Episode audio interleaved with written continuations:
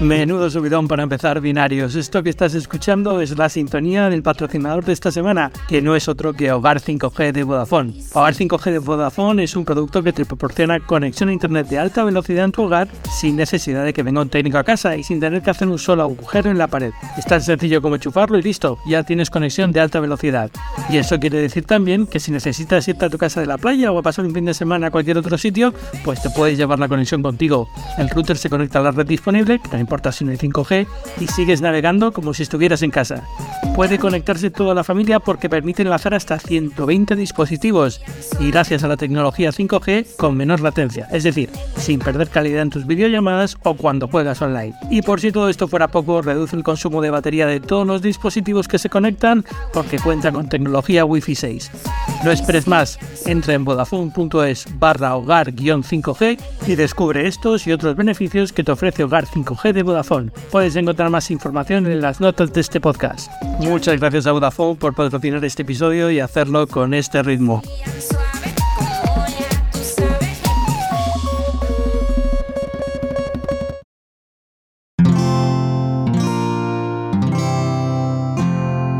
Cuonda presenta Binarios con Ángel Jiménez de Luis.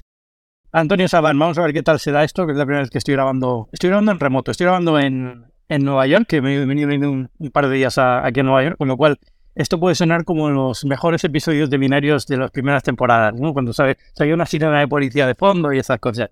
Vamos a ver qué tal va. Estoy hablando desde una habitación del hotel con Riverside y a ver, a ver qué tal funciona. Pues muy bien, muy bien. Tenía ganas de, hablar contigo de nuevo porque hacía bastante que, no nos veíamos, no nos vemos en persona y, tampoco hemos charlado por aquí últimamente, o sea que con muchas ganas de, intercambiar opiniones, como siempre. Es que además llevo sin grabar como un mes porque entre se me, se me juntó Semana Santa, un tema de familiar y tal, y al final lo típico, te despides hasta la semana que viene y de repente es, eh, es eh, mayo.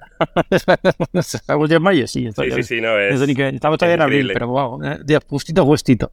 ¿Cómo se nos pasa así el tiempo volando? A ver, hay bastante que hablar, eh, pero es que el otro día estaba haciendo recuento de cosas que habían pasado en abril y tampoco es que haya habido tanto, o sea, no sé si es cosa mía, pero tengo la sensación de que, de que realmente no ha habido tanto tanto movimiento, ¿no? Como, como en, otros, en otras temporadas, como no tanto anuncio de productos. Es un poco extraño, no sé si es porque Apple no ha lanzado nada justo en primavera, el último que lanzó fue en, en febrero o así, pero, pero como que está un poco parado todo. Sí, o sea, yo creo que estamos en un punto en el que a nivel de productos no hay grandes sorpresas, podemos hablar luego de alguna cosa, pero diría que, que ahora lo que está generando todos los titulares, demasiado quizás, todos los días el tema de la inteligencia artificial. Ahí sí que te salen 30 startups por semana y 30 productos nuevos y demás. Pero sí, a nivel de producto, de lo que hemos solido considerar producto hasta ahora, está la cosa más paradita después de... Muy, muy poquito. Y, al final la inteligencia artificial me, es que me cansa un poco porque es, mm. eh, es un no parar, ¿sabes? Es como todo es noticia y al mismo tiempo todo realmente no es tan importante, ¿no? Entonces hasta que no se siente todo un poco y veas quiénes son realmente los jugadores que están haciendo algo interesante y nuevo, realmente diferente, porque muchas de estas startups que salen, que te salen 20 por semana, sí, pero es que son todas chat GPT disfrazada de otra cosa, ¿no? Al final sí, sí. Eh, es, un poco, es un poco tramposo en ese sentido. Eso decían en Hacker News, y es como cada, cada startup de inteligencia artificial en el fondo es GPT-3 eh, con la API, ¿no? Pagando Exacto. No GPT-3 o GPT-4 pagando la API y le han puesto una, una, interfaz un poco diferente y te lo venden como que es una revolución, ¿no? Entonces, eh, eh, estoy como muy pendiente de ver qué pasa en el, panorama de inteligencia artificial. Al mismo tiempo lo cubrimos aquí desde monos estocásticos en Cuanda, tampoco es algo en lo que quiera meter mucho y hemos tenido a Antonio y a Matías aquí a hablar de esto. Pero, pero ya digo, me cansa un poco y además, ya lo he comentado otras veces en seminarios, es un tema que me toca una fibra un poco extraña, ¿no? No acabo de, de sentirme cómodo con el mundo que viene con el tema de inteligencia artificial, más que nada porque me vuelo que el primero que va a salir por la puerta soy yo. mi trabajo es el típico que se, se, se, reemplaza rapidísimo con, no este de binario, sino en general las colaboraciones que hago en el mundo y demás, es el que se reemplaza muy rápido con inteligencia artificial, así que vamos a ver cómo acaba esto. Sí, yo, si te consuela, ya eh, unas palabritas sobre esto, digo que justo sobre esto que dicen, ¿no? De reemplazo, evidentemente yo, yo ahí opino como tú, pero ayer estábamos echando un. Estaba en la oficina con algunos compañeros que no suelo ver y estábamos echando un vistazo a los artículos más leídos del mes en Beta y que hemos tenido artículos bastante guay y, y la mayoría, o sea, yo sé que evidentemente la inteligencia artificial, si ha llegado a lo que es ahora mismo en poco tiempo, ¿no? Puede, puede mejorar mucho, pero me daba la sensación de que la mayoría de esos artículos que nos habían tirado tanto no podía hacerlo una inteligencia artificial de momento porque eh, tenía una asociación de ideas con una creatividad que de momento yo no le presumo a, a esto. Eso sí, por ejemplo, pues un artículo de lanzamiento de iOS 17 en directo en, en la WWDC, ¿no? Por ejemplo, que Apple, que sea una, coger la transcripción que va haciendo el, el presentador de la keynote y, y, montarte el artículo en base al entrenamiento que ha hecho de los últimos 15 David WWDC de Ángel Jiménez, ¿no? En el Sí. mundo. Eso creo que lo puede hacer perfectamente, por ejemplo, ese tipo de artículo, ¿no? Ahora, algo que, que sea así como más opinativo, pero también con asociación de cosas que pasaron hace 15 años y tal, ahí, aunque tenga la información y el contexto, la inteligencia artificial, veo más difícil que de momento tal. Y ahí yo, es donde creo que tú y yo, como periodistas tecnológicos, destacamos cuando, cuando queremos y cuando nos dejan, ¿no? O sea que, ¿sabes lo que te digo? Sí, también es eso cuando queremos y cuando nos dejan. A lo mejor eso también pasa, ¿no? Que de repente ese, ese otro tipo de artículos los puede hacer una inteligencia artificial y a nosotros nos dejan hacer más de nosotros, ¿no? Pero es Mm. verdad, y luego hay otra, otra cosa, es verdad que te sorprende mucho este tipo de, de inteligencias artificiales cuando las usas por primera vez y ves los resultados por primera vez, pero luego son muy repetitivos, es decir, te cansas muy rápido de ver el mismo tipo de artículo escrito de la misma forma, con el mismo tono, y aunque lo puede variar, mm, es muy, el registro es muy limitado, la creatividad es muy limitada, ma- y luego más allá de los fallos que tienen estas cosas, ¿no? También, o sea que al final eh, todavía requiere mucha, eh, mucha, no sé cómo decirlo, mucha supervisión humana, ¿no? Este, este, este tipo de, de creaciones de inteligencia artificial, pero bueno. Vamos a ver cómo, cómo acaba la cosa. Ah, El otro tema que no deja de salir es, es Twitter, pero esto sí lo puedo hablar contigo. Sí. Estás hablando conmigo ya como un usuario plebeyo de Twitter no verificado. Sí, sí, sí. Totalmente. Bueno, yo, yo claro, tú- yo hasta ahora era del populacho y tú eras un, un señor, un vasallo de, de Jack Dorsey. Exacto. Y ahora ya, estoy viviendo la cruda realidad de las personas no verificadas en Twitter. Esto me hace mucha gracia. Porque además, de hecho, eh, cuando había quedado contigo para grabar, que era a principios de abril, se supone que era cuando empezaba el, el, el baneo de los, de los Blue Check Legacy, ¿no? Y al final ha durado hasta casi el, hasta el 20 de abril, no, no se produjo, ¿no? Por muchos problemas intermedios. Fue especialmente gracioso porque dice, empezaremos, pero no se lo quitaron a nadie realmente. Bueno, sí, se lo quitaron a- manualmente al New York Times, ¿no? Exacto. pero, pero ya está, sí. Yo creo que estaban esperando un poco a ver qué, qué- cómo hacerlo, porque técnicamente no debe ser fácil. Eh, de hecho, sigue habiendo formas en las que puedes ver. eh, hay- debe haber un estatus especial para, para los. Para los Legacy Blue, que no es el mismo que los que pagan eh, Twitter Blue, ¿vale? Porque no. Eh, el, digamos, el, el identificativo dentro de la base de datos es diferente. Entonces, eh, durante un tiempo ha habido problemas para eliminarlos, seguían saliendo en following, ahora ya no. Mm. Eh, Es como técnicamente debió haber un trabajo detrás y, y les ha costado un poco más de lo que esperaban. Pero bueno, lo han hecho, es decir, ya no estamos en... Yo los primeros días sí que leí, los primeros días de que os lo quitaran, sí que leí que como que lo que habían quitado era solo la, la parte, de, digamos, gráfica, El gráfico, habían quitado el gráfico, pero no el estatus, por así no decirlo. el eso es. estatus. O sea, como que internamente quizá lo seguís siendo, ¿no? O, o- Eh, algo de eso hay. Eh, por ahí hay un plugin ahora que ha salido de Chrome, una extensión de Chrome que te permite volver a poner el Legacy Verifier a quien los tienen y te los quita de los que pagan. Hmm. Eh, o sea que de, algún- de alguna forma, aunque creo que lo que hacen es que tienen una base de datos que recogieron el 5 de abril o 6 de abril de todos los que estaban verificados y la, que había una mantienen. cuenta, ¿no? Había una cuenta que Había una- seguía, ¿no? Exacto, había una cuenta que seguía a todos los verificados, entonces cogieron a todos los que estaban siguiendo esa cuenta, los han metido en una base de datos y entonces si, si utilizas esa extensión y estás en esa base de datos te sigue apareciendo el verificado.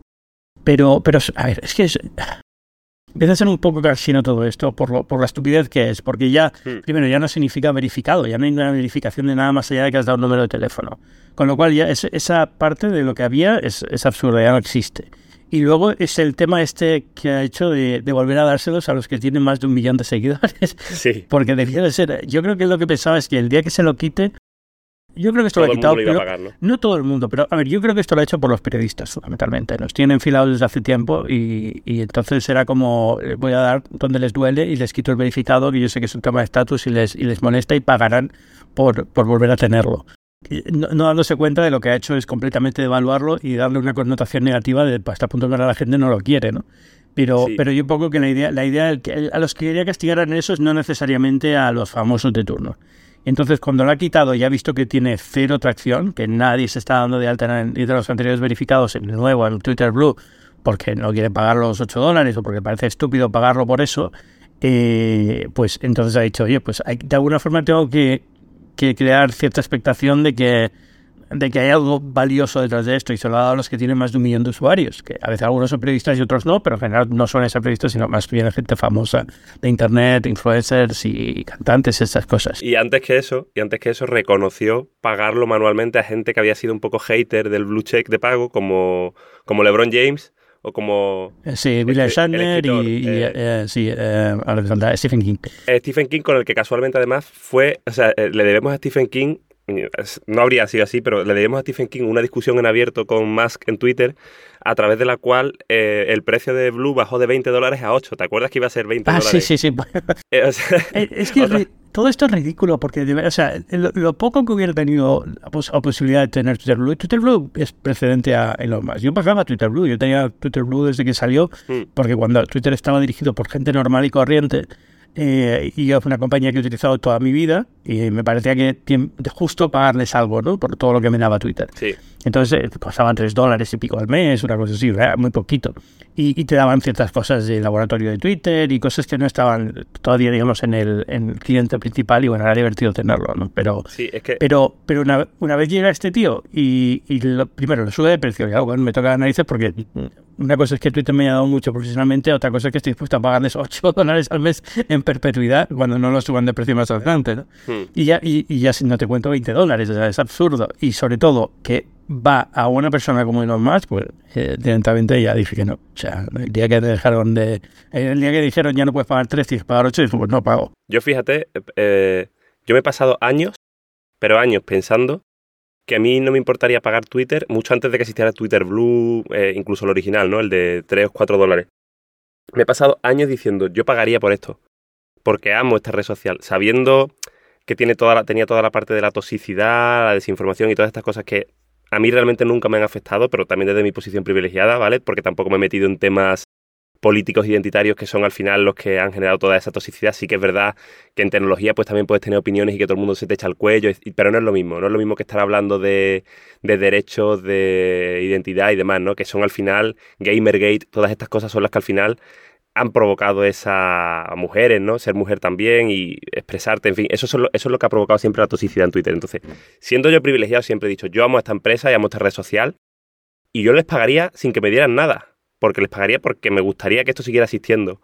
Y sé que, en fin, sé que aunque por mucho que Musk exagere, no estaban tan mal económicamente, no estaban en bancarrota como... No, no, o sea, estaban teniendo pérdidas, pero eh, habían tenido pérdidas los últimos años después de un año en que habían tenido beneficios, tenían un volumen de negocio decente, es decir, tenía que haber despedido a alguna gente, y yo creo que la anterior directiva de Twitter hubiera despedido a alguna gente, pero era posible llevar esta empresa a un, a un, estado económico sostenible, por lo menos. ¿no?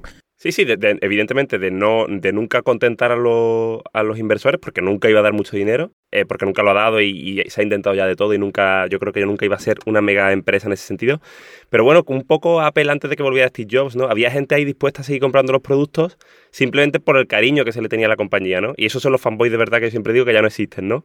esa es la época, ¿no? Cuando ya estaban haciendo las cosas mal y tú seguías ahí. Pues yo con Twitter seguía, sentía un poco eso. Entonces me da pena que una cosa que yo quería tanto ahora ya, eh, incluso si me dan funciones muy chulas como lo de los tweets largos, que creo que puede llegar a venir bien y lo he visto ya aplicado en cositas guay, o la edición y tal, que debería haber estado por defecto, es que luego están trayendo otras cosas que son muy malas. Aparte ya de, todos estos problemas de desinformación, de, de, cuentas fake y demás, es que yo ahora me meto en las respuestas de cualquier tweet que me interesa, y yo no sé si es pero ves 30 blue checks ahí arriba de gente y, no de gente, que iba a, decir, eh, iba a decir gente irrelevante. No irrelevante porque, porque tengan pocos seguidores. Irrelevante porque tienen opiniones, lo que tú dices, tonterías.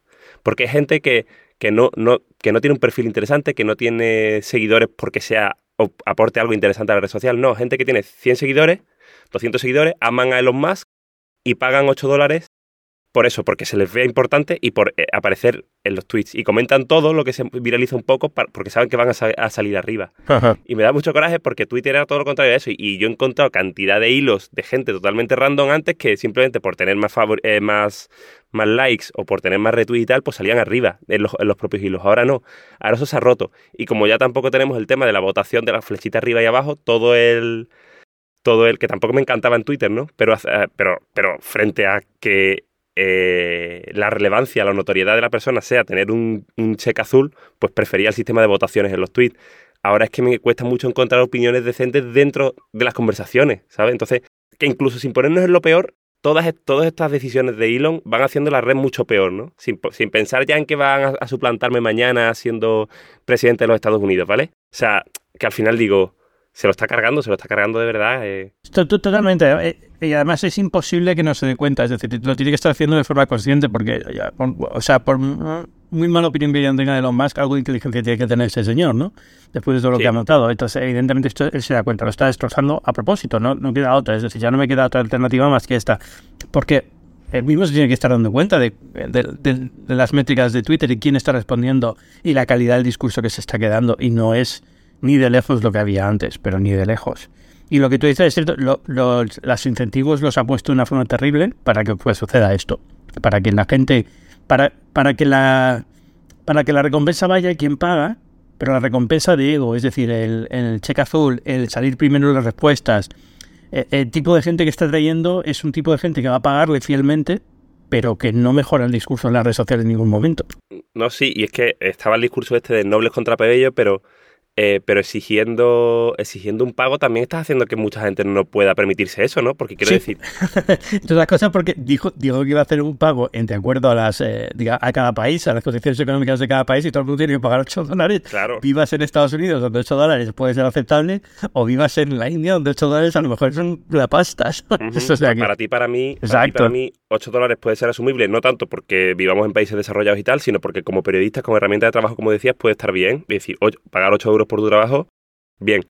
Ahora, eh, no sé, me parece que para mucha gente es un dineral y si la gente está cancelando Netflix porque no puede pagar 12 euros, pues por una cosa que le aporta mucho menos, como, no sé, es que me parece una locura. Y como periodista tampoco tiene ningún sentido, es decir, ya la herramienta como herramienta de trabajo ha perdido mucho valor a lo largo de los últimos meses, entonces tampoco hay gente que se está yendo de Twitter, eh, la calidad del discurso ha bajado, la posibilidad para mí de encontrar fuentes o información o lo que sea se está cayendo porque ya, ya ni siquiera sirve filtrar por cheque azul. Entonces, para mí eso era una autoridad que me servía de cara a quién es este señor y por qué me interesa qué es lo que dice, ¿no?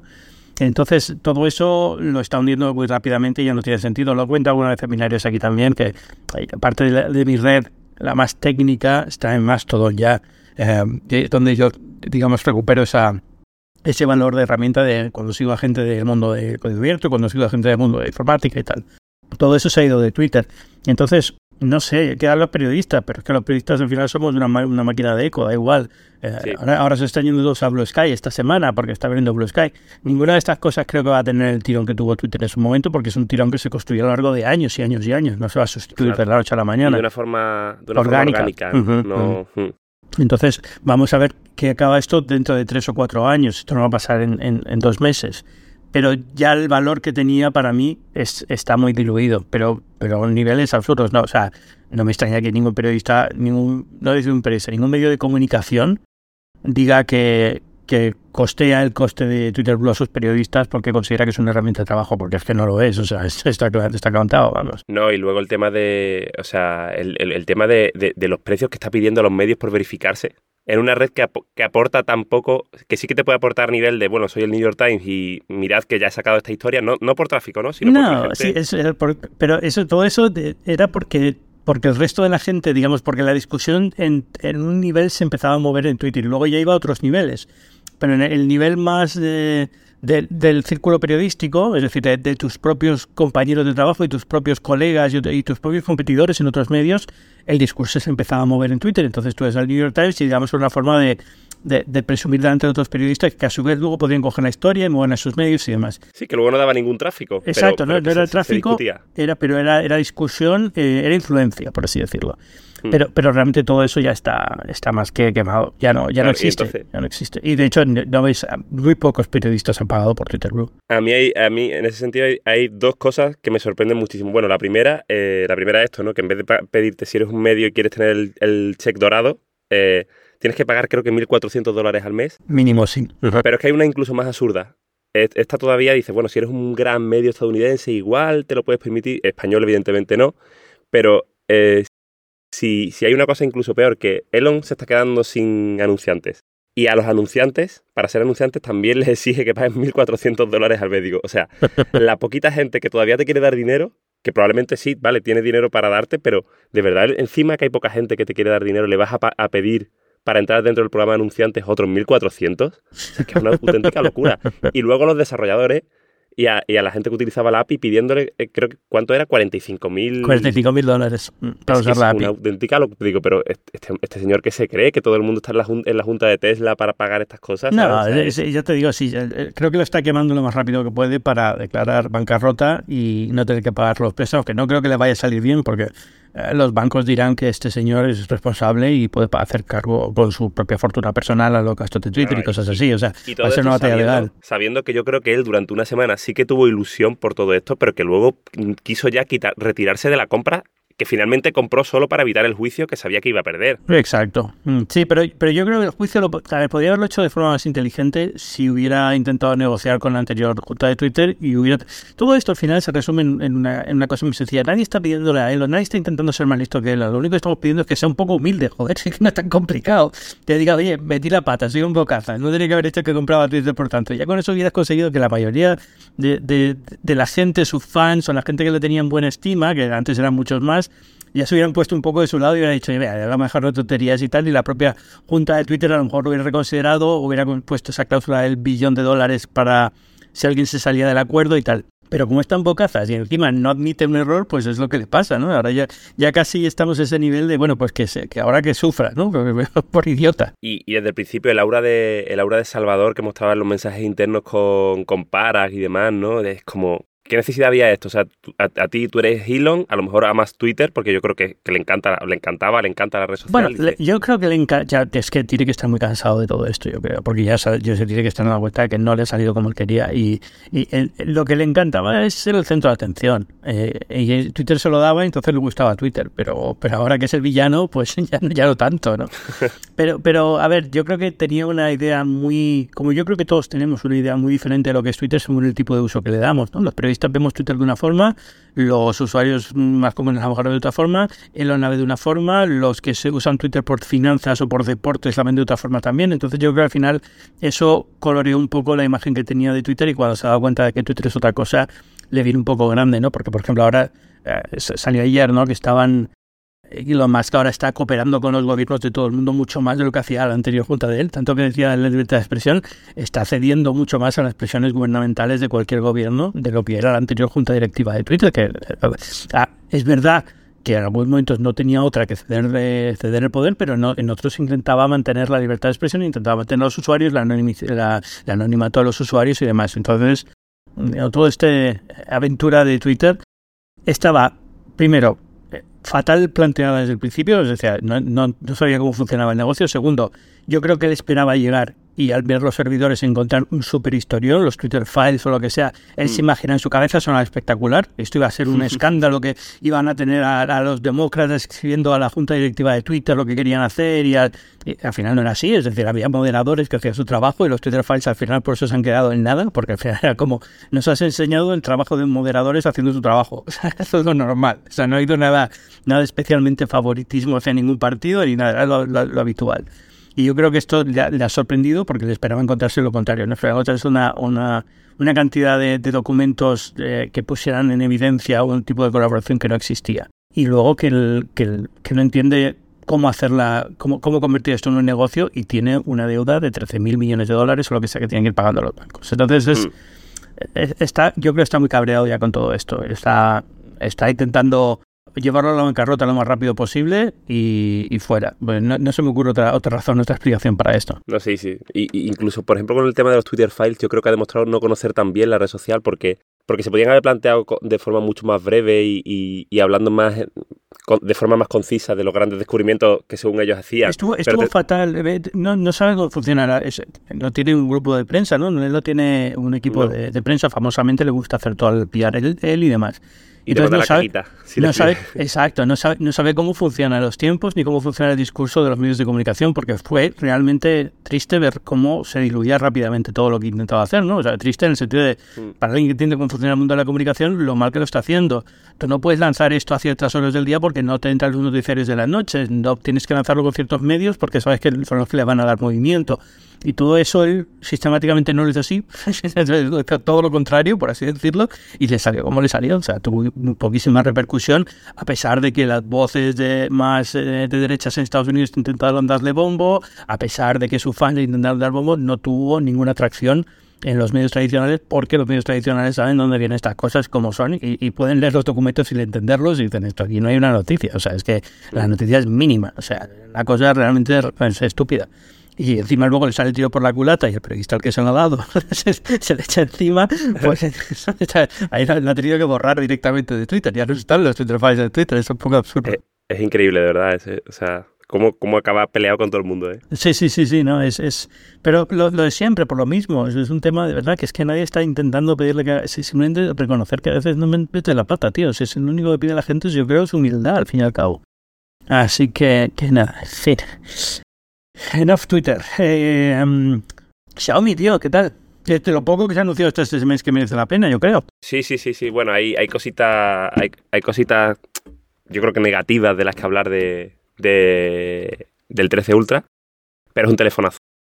Es un telefonazo. Pero yo creo, te digo lo de las cosas negativas porque no es que, no es que tenga cosas apenas negativas, sino que hay unos giros de volante eh, en temas de estrategia, que yo a mí son los que al final me interesan más eh, de este teléfono. O sea, podemos ver primero, podemos primero hablar del producto, pero luego creo que la otra parte también es muy interesante. La parte de producto es eh, un producto que se siente. No lo he probado yo en, para el grupo, pero lo ha probado Ricardo. Ricardo y yo y él me pasa mucho las fotos que hace y tal y entonces puedo verlo y, y me comenta impresiones, o sea, que lo conozco de primera mano y me fío totalmente de él y puedo y creo que puedo hablar con propiedad por eso, porque he visto también, como hablamos ya por aquí, muchas de las reviews chinas y tal del cacharro, y, lo conozco bien. Entonces, eh, como apuesta definitiva ya de coronación frente a decir, tengo de verdad un flagship eh, de gama premium, premium, premium, comparable al iPhone o comparable al, al Samsung, o a lo mejor de Oppo y tal, pero bueno, los referentes son Apple y Samsung,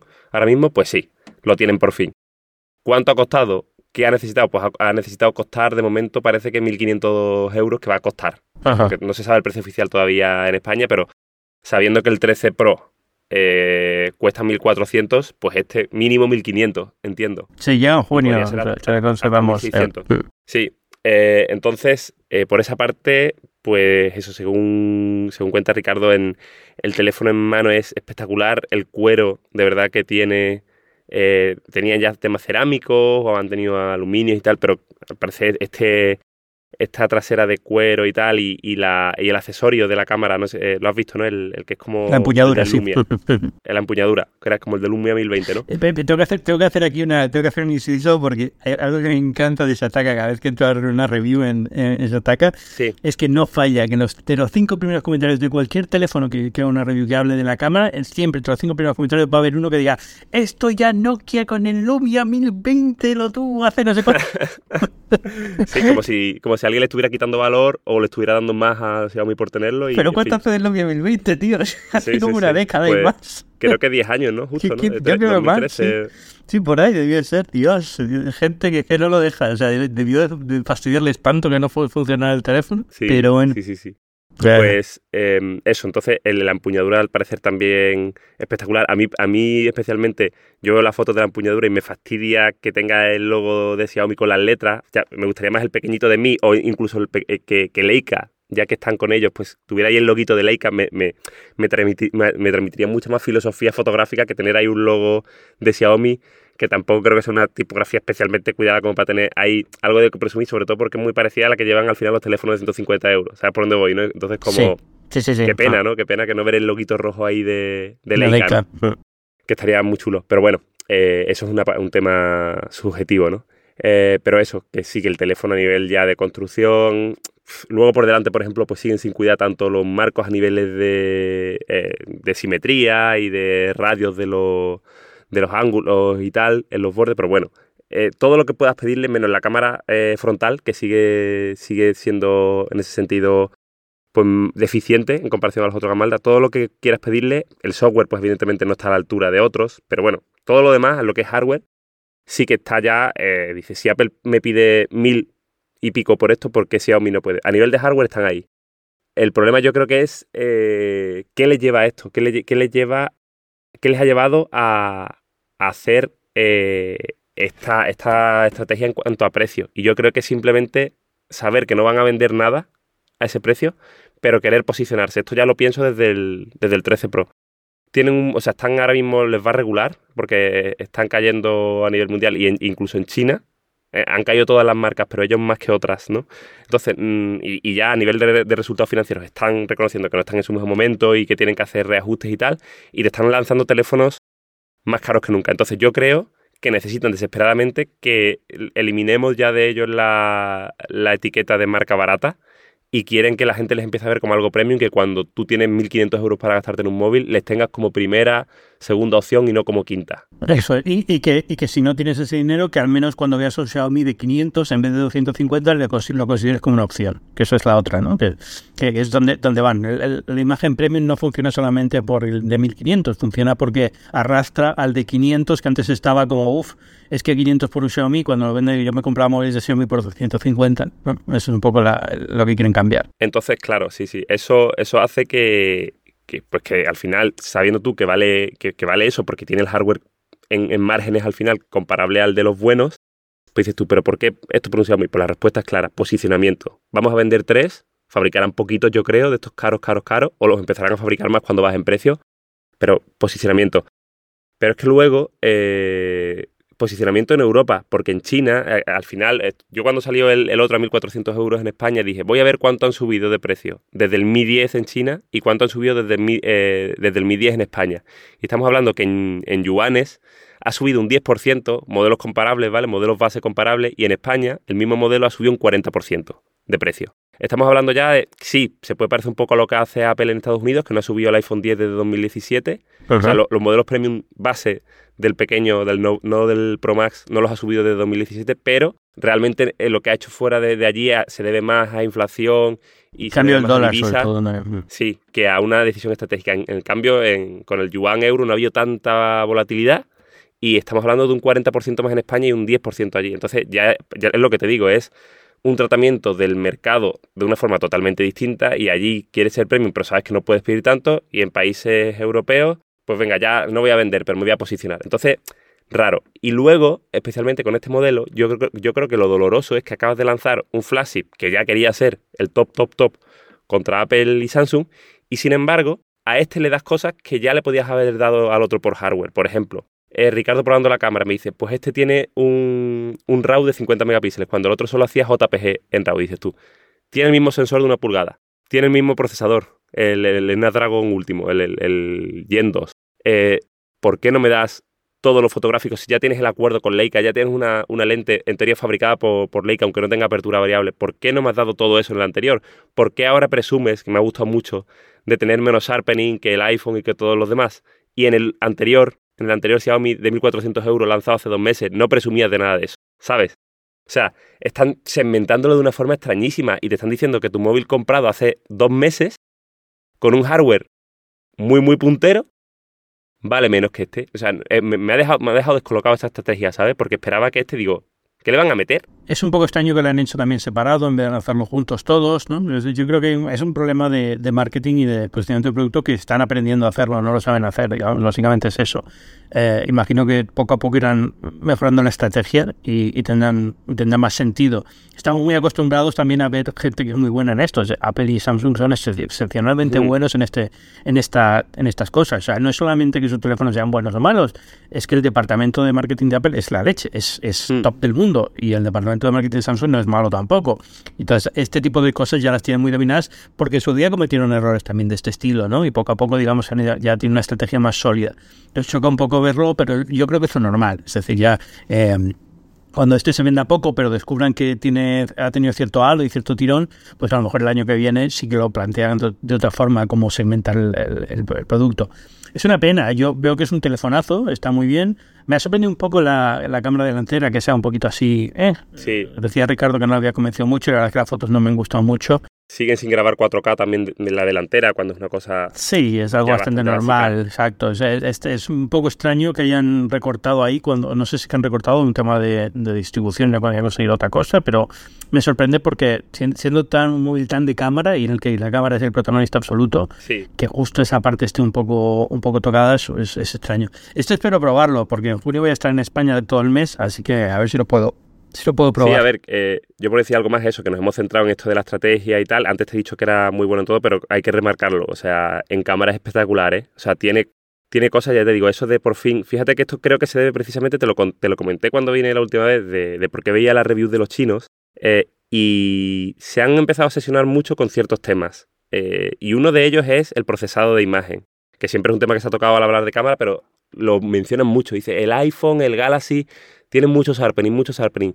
Y yo creo que marcas como Xiaomi se fijan mucho, mucho más en youtubers y prensa de allí de, China que en nosotros o que en la estadounidense.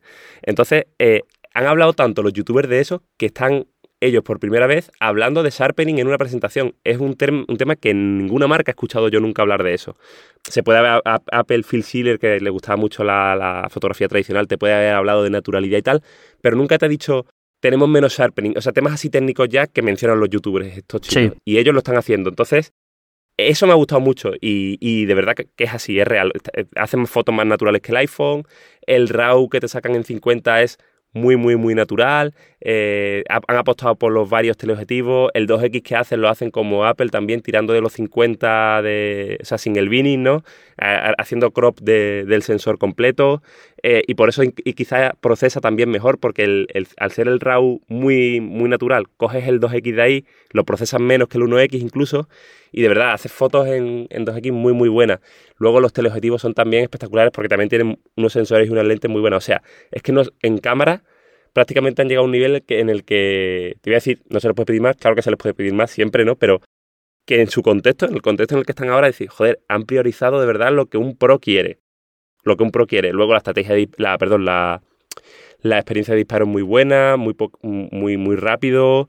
Eh, es decir, mm, si hace unos años decíamos, están subiendo precios pero no están aportando calidad en cámara. Ahora han subido precios aportando mucha calidad en cámara y, y hay que reconocérselo. Y, y, creo que por una vez, fíjate, quizá en, temas de color y eso no tanto, porque me cuenta Ricardo que lo de Leica Authentic o lo de Leica Vibrant no, no, no, se nota, incluso hay veces que hay viñeteo, hay cosas raras que no, que no, no tiene sentido, pero lo que es en sí, eh, lo bien que lo están haciendo, quizá eh, son los primeros que realmente hablan de que una marca no solo les ayuda a hacer tuning del color y demás, sino que de verdad están haciendo tratamiento del procesado y de las propias lentes con Leica. A saber cuánto hay de verdad en eso, pero que si recuerdas es un discurso distinto al que daba Huawei o, al que daban otros con Hasselblad o con Zeiss y todo eso. Soy muy, muy, muy escéptico con estas cosas porque por cómo he visto cómo funciona este tipo de acuerdos, generalmente tú estás pagando por poner el logotipo y poquito más. Es decir, el resto es más justificación que, que realmente lo estás pagando por ello. Es decir, cuando firmas el acuerdo no estás diciendo voy a firmar el acuerdo porque necesito que me ayuden a,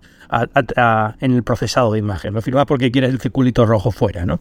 Eh, que, que, es válido y es perfecto y me parece muy bien y demás. Y luego, de la parte de Leica, cuando ellos deciden llegar a este tipo de acuerdos, pues hay una serie de exigencias. Pues tiene que ser un teléfono que sea una porquería de cámara, evidentemente, porque no vas a poner nuestra, a una cosa que hace malas fotos. Pero, pero más allá de eso, tampoco suele haber mucho, mucha petición. Entonces, soy muy escéptico. Si, si en este caso ha habido más colaboración, oye, perfecto pero generalmente soy muy estético porque me he tragado de estas desde pues mira desde desde Nokia eh.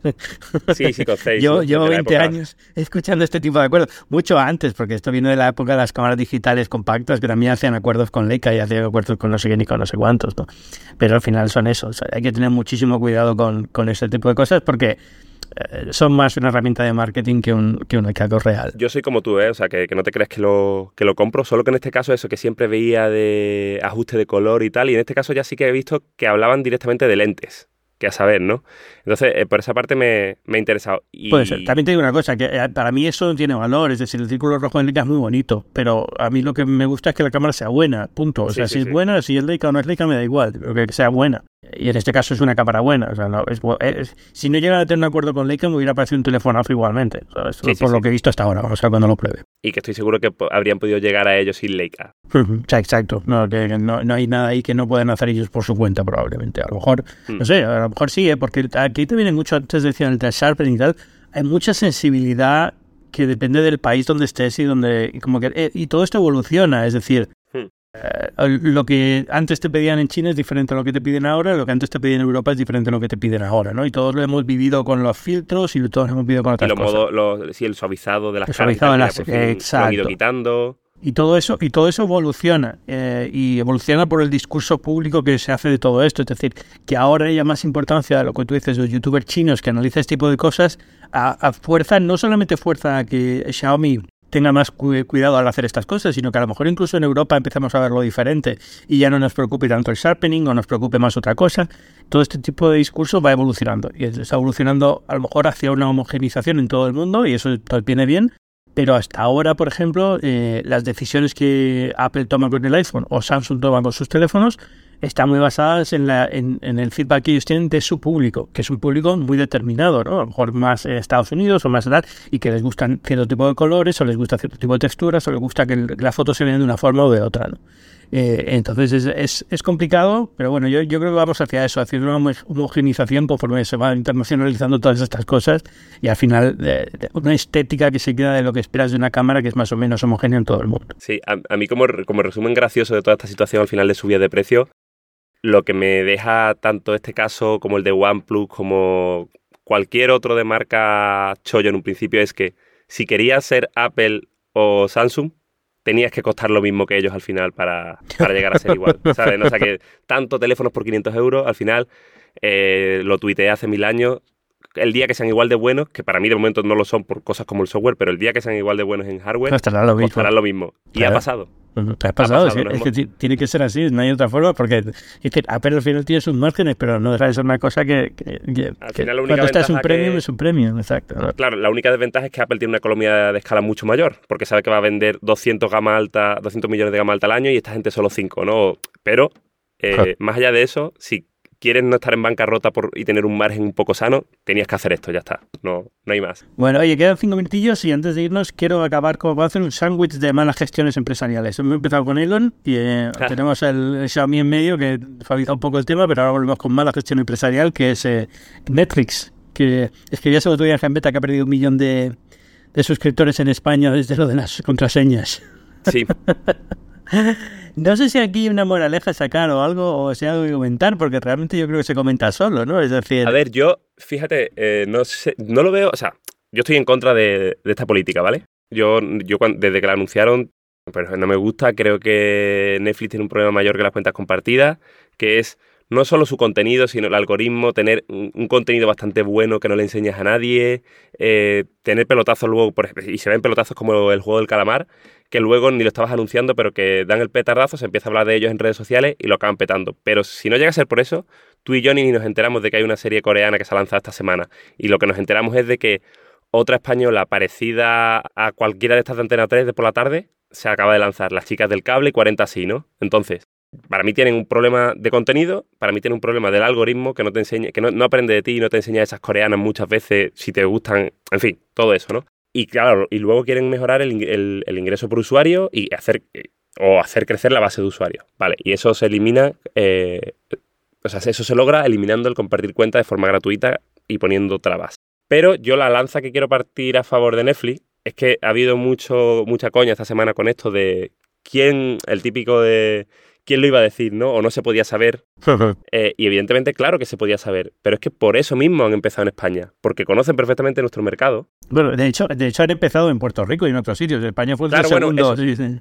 Eso, pero me refiero, han empezado primero en países latinoamericanos. Yo creo que nos meten en un perfil de gasto, aunque tengamos mucha más renta disponible aquí en España, nos meten en un perfil similar al de los países latinoamericanos en cuanto a compartir mucho, en cuanto a que nos suben precio, nos damos de baja, en cuanto a esto, mucho más que Canadá. El- lo único que han dicho referente a un único país, o sea, donde han profundizado ha sido en Canadá, han dicho en Canadá calle- caímos, ha habido reacción de cancelación, pero con el tiempo la gente se ha ido abriendo cuentas nuevas o se ha abier- se ha abierto sus cuentas de pago.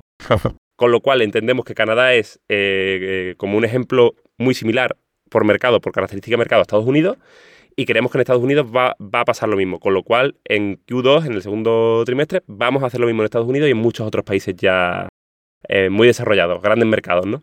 Entonces, para mí, que hayan empezado en España es justo porque saben cómo somos. O sea, saben que íbamos a cancelar mucho, saben que, que compartíamos mucho. eh, conocen nuestro... Aquí han hecho ya cuatro o cinco subidas de precios desde que se lanzaron. Por cierto, con exclusiva tuya en, el mundo.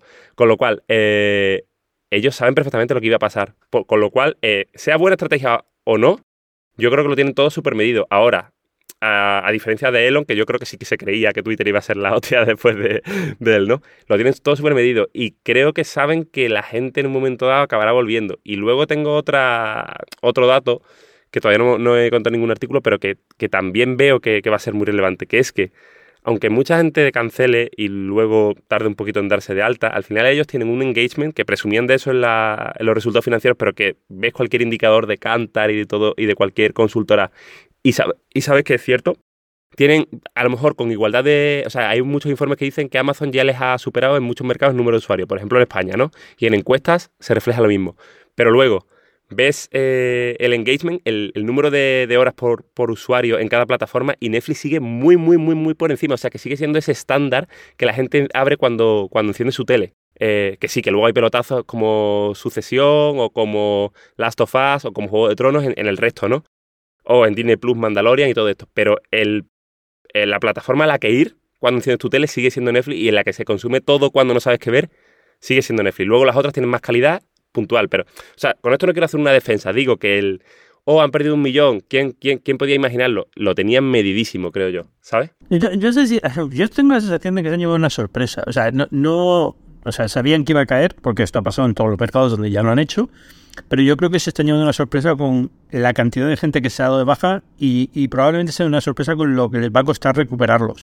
Porque van a ir volver, o sea, creo que la mayoría volverá con un plan de, anuncios o con lo que sea. Hmm. Pero, pero eh, yo creo que, la forma en la que el mercado español está reaccionando es muy española, es decir, es muy del mercado español. No, no, no esto no, no, ocurre en otros sitios, ocurre en Canadá, como tú has dicho, no, ocurre no ocurrirá en Estados Unidos seguro, pero en España sí va a costarles muchísimo más. Es un país que, no sé por qué, tenemos una sensibilidad al precio muy grande y, tenemos una, una sensibilidad hacia lo que es la piratería y demás durante muchísimos años que, volverá. O sea, que la gente dirá, bueno, pues ya no tengo que estar pagando Netflix, me descargo de donde sea, ¿no?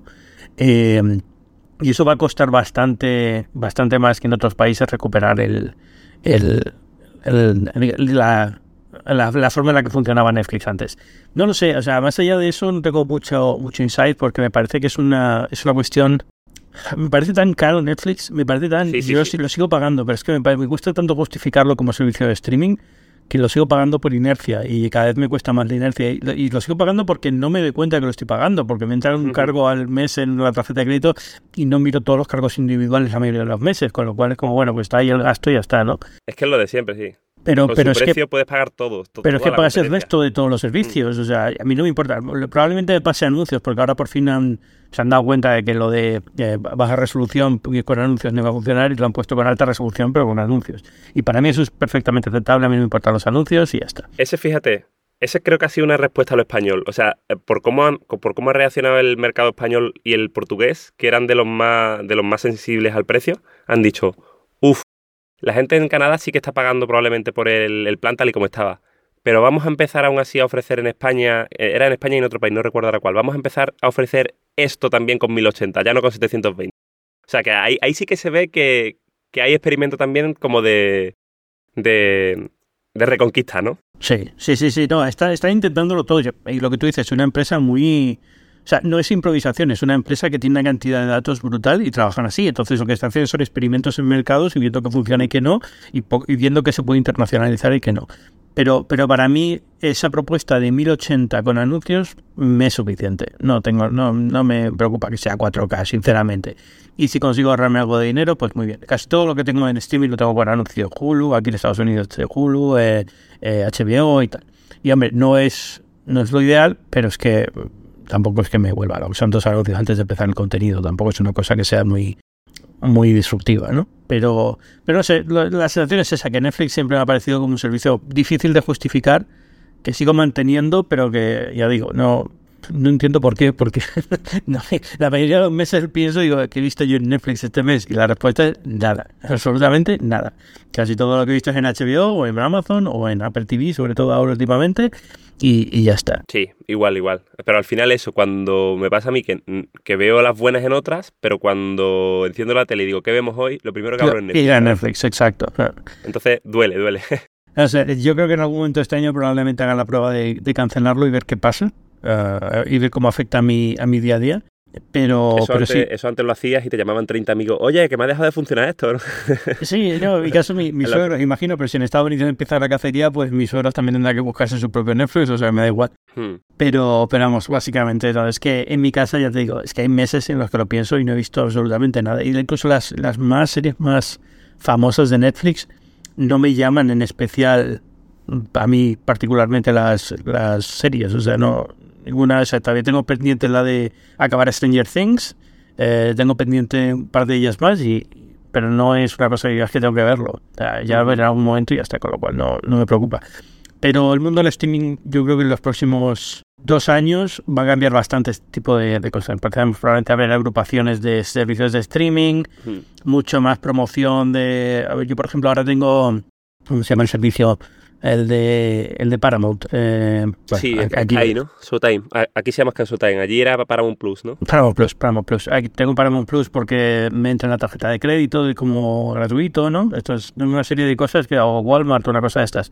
Entonces, este tipo de asociaciones dice, bueno, pues si eres nuestro socio aquí, también tienes acceso gratuito a Paramount Plus o a Apple TV o lo que sea. Sí. ese tipo de cosas van a empezar a funcionar mucho más y vamos a ver en qué queda todo este todo este follón de cuánto tengo que pagar al mes por servicios de suscripciones. Pero me, hace gracia lo de, lo de perder el millón de usuarios, porque yo creo que es eso. Yo creo que en España, aunque se esperaba una pérdida como en cualquier otro sitio, tengo la sensación de que ha sido más de lo que esperaban y tengo millón de usuarios en España es mucho público, ¿eh? En, principio es un tercio de pago y el resto como que compartía, ¿sabes? O sea, eh, de, ese millón, dice Cantar, que suscriptores ah, realmente de pago. No, es un millón de suscriptores, es un millón de audiencia y de los suscriptores, un tercio, un tercio de realmente suscriptores. Sí, es que no lo han, no lo han, o sea, Cantar lanzó un comunicado y el comunicado mezclaban suscriptores con usuarios. Entonces, el, que, el medio que lo ha explicado realmente bien, pese a no ser la fuente original, era Bloomberg, porque Bloomberg ya sí que entrevistó a alguien de Cantar, entonces ya se entendía mejor todo. Em, y yo creo que los grandes ganadores de esto, y no porque se lleven más ingresos o más usuarios, es la competencia, porque la competencia va a ver perfectamente todos los pasos que va dando Netflix y ellos en una posición de desventaja a nivel de imagen pública respecto al usuario, van a poder decir, oh, esto les ha salido mal, no lo hacemos, esto les ha salido bien. O les ha salido regular al principio, pero luego la tendencia es positiva, lo hacemos, porque está claro que HBO, Disney y tal tampoco son rentables a sus precios actuales. Y Amazon menos, ¿no? O sea, Amazon compráis mm. dentro del paquete aquí en España, que siguen siendo 50 euros, pese a que ha subido, no puedes competir con los 200 y pico euros que cuesta Netflix al año. Entonces, creo que van, van, a tener que luchar por la rentabilidad, como lo ha pasado Xiaomi, ¿no? Por ejemplo, y van a, van a tener que decir, ¿qué hacemos? Y eh, el que hacemos lo va a marcar mucho lo que le salga bien a Netflix, creo yo, con todo eso. Sí, eh, hay muchos, hay muchas avenidas de rentabilidad, ¿eh? porque luego también, o sea, estos servicios han quemado dinero durante los últimos años, pero quemado dinero, eh, a, a, de dinero quemado para hacer series que realmente tienen muy poco tirón, pero que tienen grandes nombres detrás, ¿no? No tienen mucha audiencia, pero tienen grandes nombres y son como muy, muy ambiciosos y entrar un poco por la puerta grande, también un poco por por hacer una estrategia de asombrar a Hollywood y mm. decirle, oye, tío, tenemos dinero, queremos vuestro mejor talento para hacer cosas. Y, yo creo que eso, ahí hay mucho donde recortar, ¿no? No, tiene, no todo tiene que venir de subir los precios mensuales del servicio. También a lo mejor es, vamos a hacer menos producciones, o vamos a hacer más producciones en otros países, o vamos a hacer, vamos a ser más conservadores con el número de cosas que sacamos cada mes. Porque ya cuando vas teniendo más catálogo tampoco tienes por qué hacer tanto porque hay mucha gente que no ha visto todo tu catálogo, puede mirar hacia atrás. O vamos a llegar a acuerdos puntuales para tener películas de otras productoras y series de otras productoras y cosas así. Eh, por ejemplo, Apple está gastando muchísimo dinero ahora, pero está haciendo un contenido de muy buena calidad. Mm. Pero cuando ya tenga mucho contenido de muy buena calidad, ya puede hacer contenido de menos calidad o hacer menos contenido, punto. Y ya, digamos que el mix se queda bastante decente. Lo mismo para, para HBO. Luego descubres que hay contenido muy barato, como ciertos realities y tal, que te dan pues casi la misma audiencia o más que una serie buena, ¿no? Eh, eso es, ¿no? Entonces yo creo que vamos a empezar a ver más de eso. una época en la que hemos estado haciendo grandes producciones, sobre todo en formato serie, millonarios por episodio, o sea, de, cientos de millones por episodio que no son sostenibles a largo plazo. Eh, eh, ese, tipo de cosas también ahorrará. Los planes de publicidad, ahora mismo la publicidad es muy barata, pero conforme vaya habiendo más gente, pues por subir los precios de la publicidad, con lo cual no todo va a repercutir necesariamente en el coste que paga el consumidor final en el servicio, que también, pero hay otras formas de, empezar a rentabilizar lo que viene. Yo creo que es eso, sobre todo mucha disciplina por parte de estas compañías, es decir, recortar gastos en muchos sitios donde ahora prácticamente había un cheque en blanco para todo lo que querías hacer. Sí, bueno, es que todo Silicon Valley ha tenido ese cheque en blanco con los tipos de interés tan bajos. Claro, en los últimos años, exacto, en los últimos años y ahora ya por fin están como, bueno, ahora mismo no hay tanto dinero como pensábamos. Pero bueno. Antonio, eh, no te quito más tiempo. Muchas gracias por venir esta semana a Binarios. Nada, a ti Ángel, ha sido un placer. Me lo pasa muy bien. Ya sabes, ya sabes que, bueno, como has dicho otras veces aquí, no hace falta recordarlo mucho, pero bueno, Antonio Sabán, eh, Genbeta en eh, Webedia.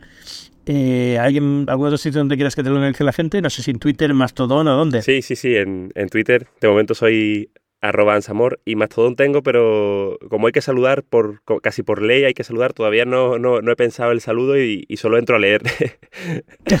pero sí, sí, sí, si quieres me, escribes un, mira, preséntate así o que alguien de la audiencia me escriba en Twitter y dice, pues mira, te doy una idea para presentarte y ya... Y Pregúntale a ChatGPT. Le preguntas a ChatGPT cómo presentarme en Mastodon y, ya a partir de ahí empiezo a, a, tutear. Muy bien, mientras tanto, mientras tanto en, en Twitter arroba chamor. Y nada, ya sabéis, yo soy Ángel Jiménez de Luis, esto es Binarios, a partir de ahora prometo volver un poco semanalmente, algunas semanas se me escapa, pero volvemos con el ritmo habitual. Y es un podcast de tecnología en clave de conversación. Y ya sabéis que a mí podéis leer en, en, el mundo, en otros medios donde colaboro también, sobre todo dentro del grupo de editorial, y en Twitter, en arroba Jiménez, y en Mastodon, que soy Ángel Jiménez, arroba Mastodon.social. Y nada más, nos escuchamos la semana que viene. Chao.